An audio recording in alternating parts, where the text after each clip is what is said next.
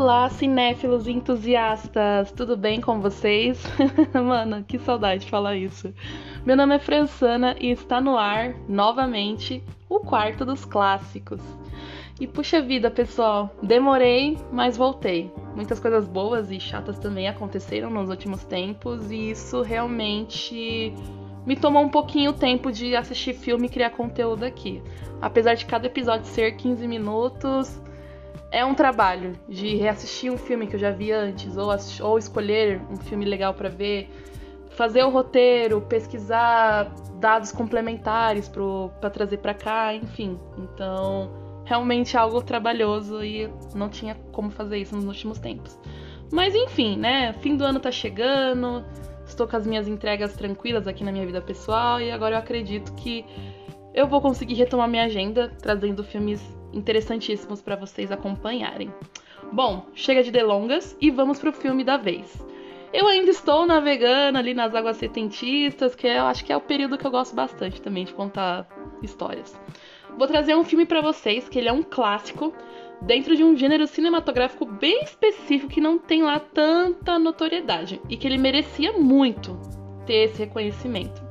Mas enquanto boa amante de filmes, eu tenho obrigação social e contar para vocês um pouquinho desse movimento e até engajar vocês a assistirem e visitarem mesmo toda não todos os filmes do, do gênero, né? Que acho que é bem difícil, assim, por ser um gênero específico, nem eu vi todos, assim.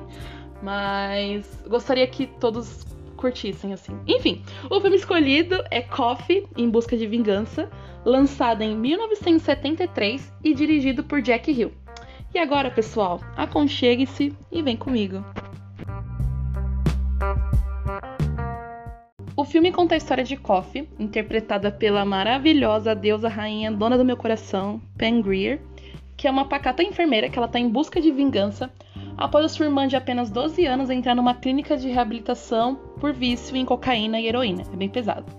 Então, totalmente movida pelo ódio, fora do expediente dela, ela se infiltra no meio da máfia e de prostituição para matar todos os traficantes fudidos que encabeçam a venda de drogas para jovens nas, perif nas periferias dos Estados Unidos. Então, ela não descansa até acabar com a raça de todos esses caras que, tipo, mano, vendendo droga para criança, velho. Aí é sacanagem. Então, assim, a irmã dela tá, tá internada, ela tá. Assim, ela é uma pessoa comum, só que movida por esse sentimento de vingança, ela não, não quer saber. Ela vai se infiltrar, ela vai investigar, vai saber quem são os manos e, meu, poucas ideias, assim, é tiro, porrada e bomba. O filme ele entra no segmento Black Exploitation, que é um gênero cinematográfico que surgiu lá no início dos anos 70, onde todos os filmes eram dirigidos e protagonizados por diretores e atores negros.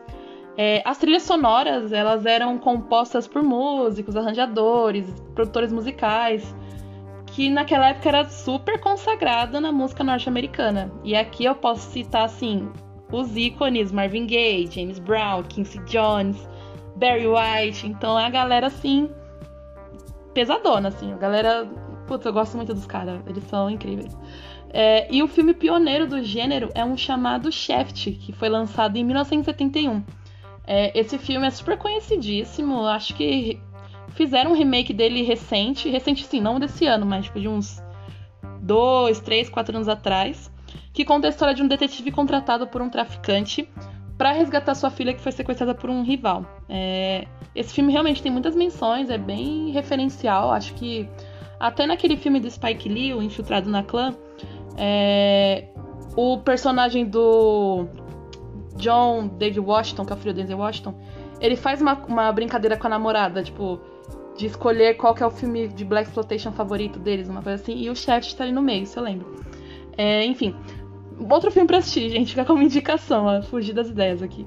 É, esse gênero ele incomodou demais os Estados Unidos, porque ele deu uma visibilidade ao movimento antirracista, dando protagonismo e tirando negros de papéis secundários que a gente tá acostumado a ver na novela da Globo, tá ligado? A empregada, ah, babá, ah, o motorista, ah, o bandido. Não, acabou.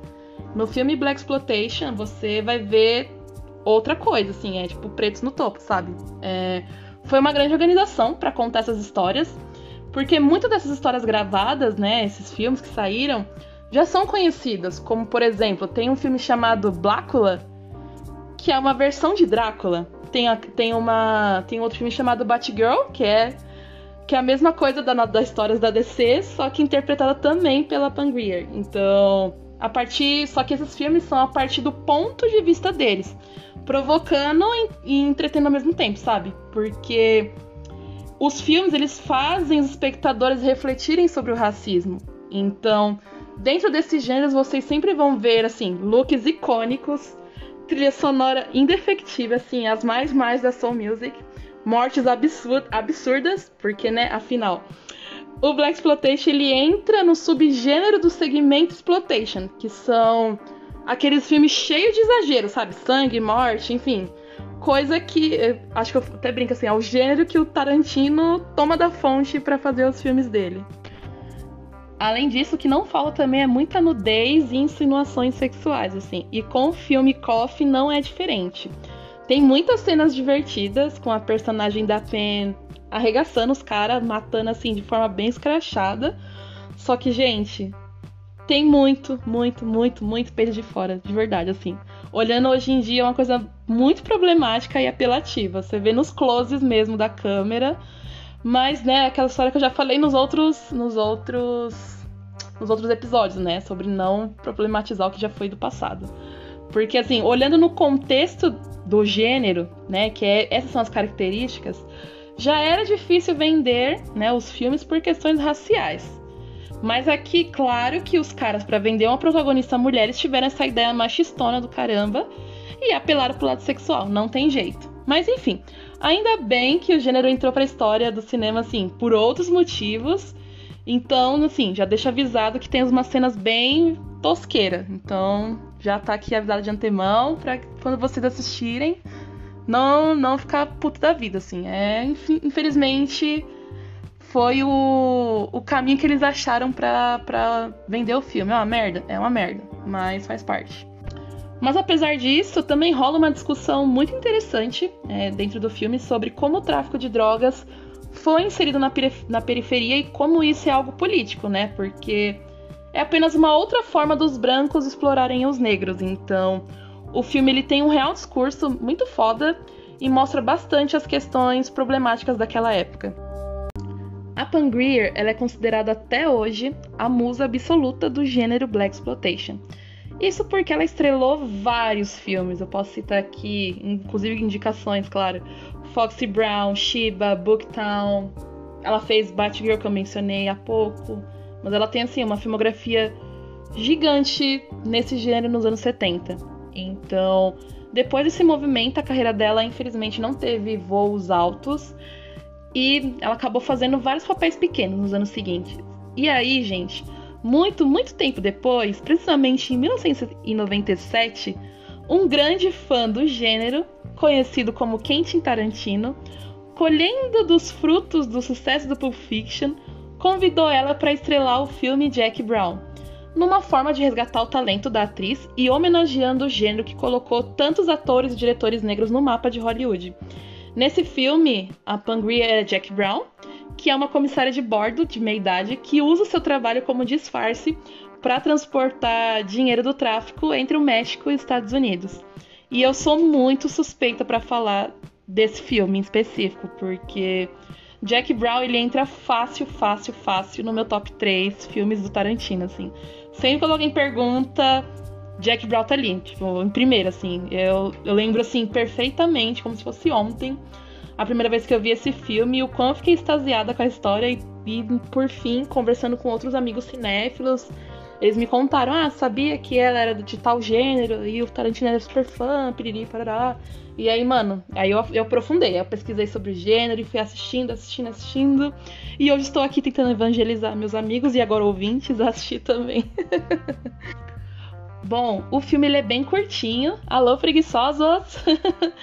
Tem uma hora e meia só. E ele tá disponível lá no canal MGM da Amazon, se eu não me engano. É, do Prime Video, claro. E no Telecine. Inclusive, se você tiver muito interesse em aprofundar no gênero, eu indico fortemente correr no Telecine e ficar por lá, porque eles têm uma curadoria muito foda de filmes clássicos, não só de Black Exploitation, como de diversos gêneros. Mas eu vi, assim, comparado a outros streamings, eles estão dando mais vazão para esse gênero. Eu lembro que eu assistia muita coisa no Netflix, sei lá, uns 5 anos atrás. Mas hoje em dia, para clássicos, eu não recomendo Netflix, gente. Já virou outra coisa. Então, assim, corre pro Telecine, que lá tem bastante conteúdo. E se você é anacrônico, que nem eu, que coleciona DVD, a Versátil Home Video, amo vocês, Versátil, é, eles têm diversas coleções de DVDs e uma dessas coleções é a coleção Black Exploitation. E esse filme tá dentro do volume 1. Se eu não me engano, essa coleção já tá chegando no volume 3. Cada volume tem quatro filmes do gênero, assim. para quem é colecionador é, um, é uma perfeição. Se eu mostrar minha coleção para vocês, vocês vão ficar abismados, porque vem pôster, a capa é muito bonitona, assim, é uma coisa muito de colecionador. Eu acho incrível, versátil. Hoje é a, é a distribuidora de DVDs que, assim, pensa muito no, no, no, no, cliente, assim, no colecionador. É uma coisa muito linda. Enfim, hoje a indicação foi bem acessível para todos os públicos. Então é isso, pessoal. Quem chegou até o fim, agradeço imensamente a companhia e por continuar acompanhando o podcast mesmo depois do meu sumiço aí de três meses, assim. Tô com umas ideias legais para os próximos episódios e talvez até receba algum amigo para um ping-pong rápido sobre algum clássico, que eu pensei um pouquinho antes de gravar aqui. De falar sobre filmes clássicos que eu não gosto, olha só. e aí debater com quem gosta, ou o contrário, filmes clássicos que eu adoro e as pessoas não gostam, e tipo, trazer uma pessoa que não gosta para dizer o porquê ela não gosta. Eu, eu, enfim, matutando na mesa do bar, pensando em vários roteiros aqui.